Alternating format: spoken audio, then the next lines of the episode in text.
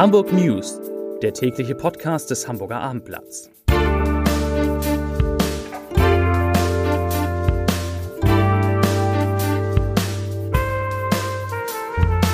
Moin, mein Name ist Lars Heider und heute geht es um Bertelsmann-Chef Thomas Rabe, der sich ausführlich zum Stellenabbau im Hamburger Medienhaus Gruner und Ja äußert. Weitere Themen. Hasper-Chef Harald Vogelsang hält eine schnelle Wende am Hamburger Immobilienmarkt für möglich. In der Elbphilharmonie muss ein Konzert abgesagt werden und ein Ampelexperiment für Radfahrer ist geglückt. Dazu gleich mehr. Zunächst aber wie immer die Top 3, die drei meistgelesenen Themen und Texte auf abendblatt.de. Auf Platz 3 neue Bahntrasse, dann ist unsere Immobilie völlig wertlos. Auf Platz 2 Taschengeldbank Rookie. Kunden sollen ihre Konten auflösen. Und auf Platz 1 neue Regel. Dauergrün für Radler, Autofahrer müssen warten. Das waren, das sind die Top 3 auf abendblatt.de. Die Polizei fahndet unter Hochdruck mit Fotos nach einer 35-jährigen Frau aus Altona, die ihre Kinder aus einer Einrichtung in Heimfeld entführt haben soll.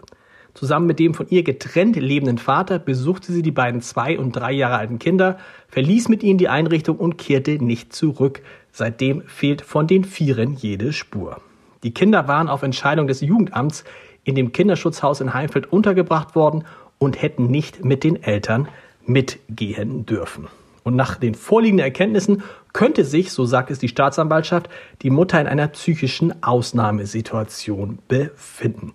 Deshalb werden dringend Zeugen gesucht, die die Mutter, den Vater oder die Kinder gesehen haben. Hinweise nimmt die Polizei unter 040 für Hamburg 428 656789 entgegen oder einfach unter 110.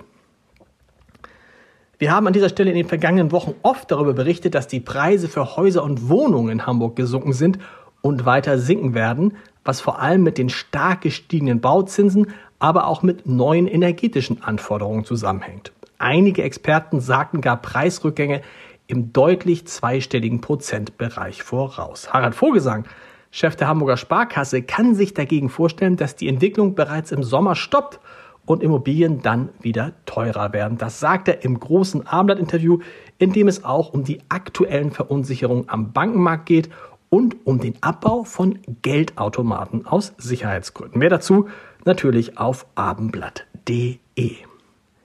Thomas Rabe, Chef der Medienkonzerne Bertelsmann, RTL Group und RTL Deutschland, hat sich bei der Vorstellung der Jahresbilanz 2022 ausführlich zur Lage bei Gruner und Jahr geäußert und auf Kritik an seinem Umgang mit dem Hamburger Traditionshaus reagiert. Er sagte, ich bin mit mir vollkommen im Reinen, wir tun das, was nötig ist. Zitat Ende. Und auf die Frage, was er denen antwortet, die ihm fehlendes Interesse am Journalismus attestieren, sagte er, ich zitiere nochmal, ich habe nie gesagt, dass ich Journalist oder Verleger bin. Zitat Ende.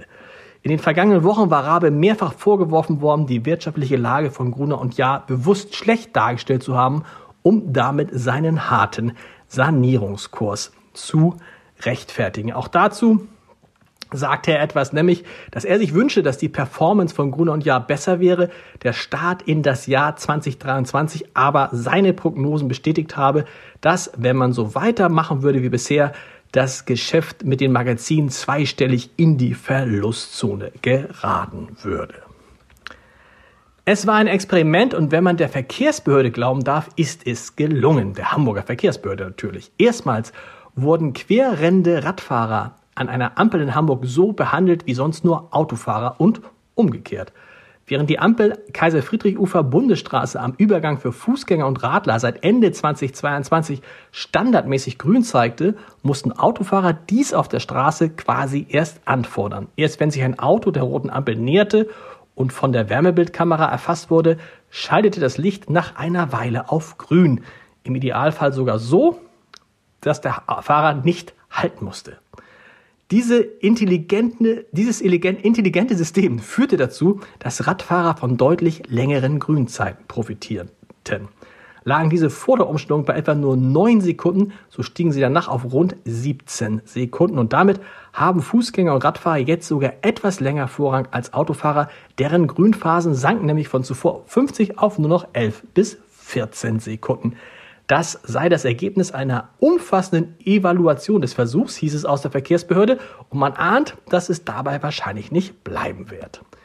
Einen anstrengenden Einsatz hatte die Feuerwehr in Neugraben-Fischbeck. Gleich dreimal wurde sie in der Nacht zum heutigen Donnerstag zur Wohnung eines offenbar verwirrten Mannes gerufen. Der erste Notruf ging bei der Feuerwehr gegen 0.35 Uhr ein. In der Wohnung des 54 Jahre alten Mannes am Ornsweg brannte eine Fußmatte. Die Flammen waren schnell gelöscht, die Einsatzkräfte rückten ab. Doch nur eineinhalb Stunden später brannte es in der Wohnung erneut. Diesmal hatte die Zage einer Tür Feuer gefangen. Gegen 4.30 Uhr kam schließlich der dritte Notruf. Nun hatte der Rauchmelder ausgelöst und hörte einfach nicht mehr auf zu piepen. Zur Kultur.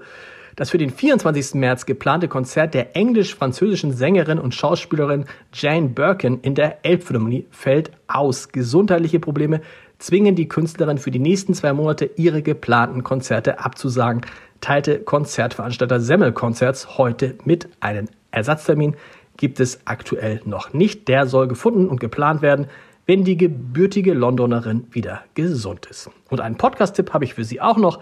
In Wie jetzt, unserem Podcast mit Dieter Lenzen, dem ehemaligen Präsidenten der Universität Hamburg, sprechen wir, der Herr Lenzen und ich, darüber, wie sinnvoll der Vorschlag von Agrarminister Cem Özdemir ist, Werbung für Süßigkeiten, die sich an Kinder richtet, zu verbieten. Mein Lieblingssatz von Lenzen dazu, Cannabis wird legalisiert, Schokolade kriminalisiert. In diesem Sinne, wir hören uns morgen wieder um 17 Uhr mit den Hamburg News. Bis dahin, tschüss.